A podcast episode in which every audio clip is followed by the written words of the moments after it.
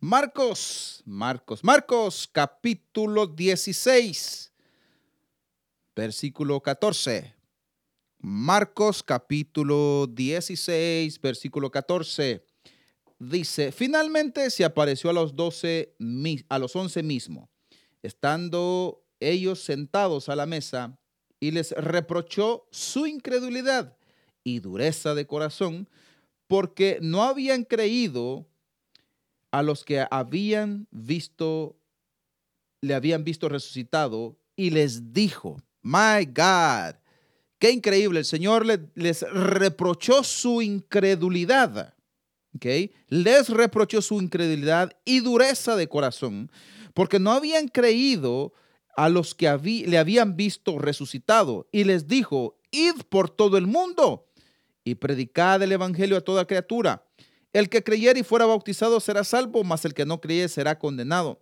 Y estas señales seguirán a los que creen.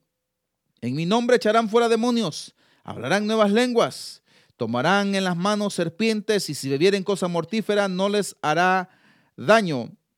Sobre los enfermos pondrán sus manos y sanarán. Encontramos en este pasaje que Jesús les reprochó su incredulidad no creían lo que el Señor acababa de hacer. No creían que el Señor había resucitado. Imagínate, los apóstoles vieron cuando Jesús resucitó a Lázaro, pero no podían creer que él mismo había resucitado. Les reprochó su incredulidad. Wow. El Señor Jesús tenía apóstoles incrédulos. Incrédulos porque les reprochó su incredulidad. increíble. Pero si tú te sientes mal y dices, pastor, mi fe está baja. A veces yo siento que no tengo fe. A veces siento que las cosas no pasan. No te sientas mal. A veces me siento como un mal cristiano porque tengo poca fe. No te sientas mal. Mira a los apóstoles que caminaron con el maestro.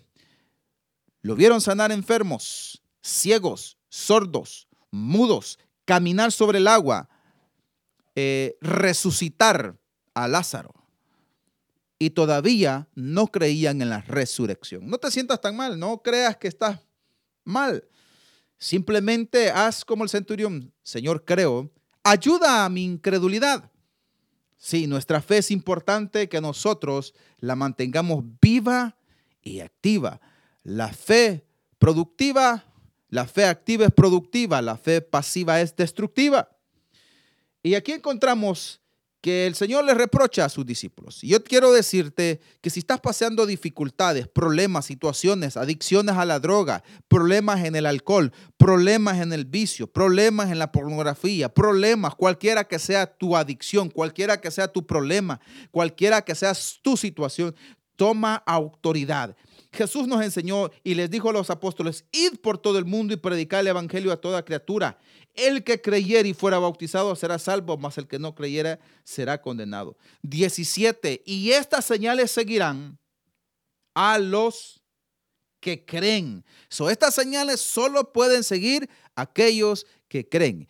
Y si tú eres una persona imperfecta, difícil, pero crees, estas señales te seguirán porque no se trata de lo que eh, la perfección que yo tenga, se trata de la fe que tengo en el Señor. Y el Señor puede hacer un milagro en medio de tus adicciones, de tus problemas, de sus situaciones, de la pornografía, del alcoholismo, de del adulterio aún que te encuentras, de la fornicación aún que te encuentras. El Señor te puede rescatar de esa situación el Señor te puede liberar de esa condenación que te lleva al infierno, al lugar de perdición. Si tú crees, bien puedes. Aquel que cree todo, todo le es posible. Y tú puedes salir en medio de ese agujero que estás cayendo. Estás yéndote, hundiéndote, hundiéndote. Levántate de esa situación. Levántate de ese problema que estás pasando. Levántate de esa dificultad. El Señor te puede levantar y puede hacer milagros extraordinarios en tu vida. Solo tienes que creer. Tienes que creer. La Biblia nos enseña estas señales seguirán a los que creen en mi nombre, echarán fuera demonios, saca todo espíritu de adicción, saca todo espíritu de pornografía, toma autoridad y no dejes que el mundo espiritual del enemigo, del diablo, controle tu forma de ser, controle tu vida, controle tu familia. Toma autoridad en el nombre de Jesús. Echa fuera esos demonios. Echa fuera esos demonios en el nombre de Jesucristo. Si no hablas lenguas, créele al Señor que el Señor puede hacer un milagro, pero tienes que creer, tienes que creer. Eh, si estás enfermo o a un familiar, pon las manos sobre el familiar y dice, Señor, yo creo tu palabra y declaro que mi familia está sana. ¿Sabes por qué? Porque lo dice la palabra. Yo te motivo, te animo a que sigas caminando y creyendo en esa palabra, porque el Dios Todopoderoso te puede levantar, el Dios Todopoderoso puede hacer milagros, el Dios Todopoderoso puede restaurarte, el Dios poderoso puede cambiar todo, puede cambiar tu forma de ser, puede cambiar tu entorno, puede cambiar lo que está alrededor de tu vida. Él puede cambiar el sistema tóxico en el cual te encuentras. Él puede sacarte del medio de ese adulterio. Él puede restaurar tu matrimonio. Él puede restaurar tu familia. Él puede sacarte de esa cárcel. Él te da la victoria. La Biblia dice que Él, Él es el dador de la vida. Él, Él es el proveedor. Dios Todopoderoso tiene cuidado de sus hijos. Así que yo te motivo hoy en esta hora a que sigas adelante. Dios le dijo a Josué, mira que te mando que te esfuerces y seas valiente.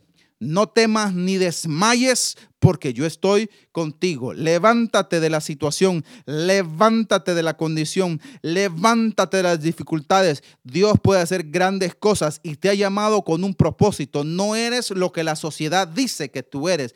Tú eres lo que Dios ha determinado que eres cuando aceptaste el sacrificio de Jesús. Dios tiene cosas grandes. Si eres una prostituta, si eres un pandillero, si eres un maleante, lo que sea, un ladrón, un asesino, Dios puede perdonar tus pecados.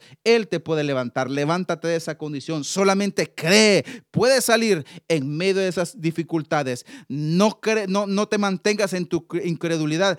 Aumenta tu fe. La Biblia dice, Hebreos 11.1, fe es pues la certeza de lo que se espera, la convicción de lo que no se ve. Y si tú crees, todo es posible porque aquel que cree, todo le es posible. Bendiciones en este día.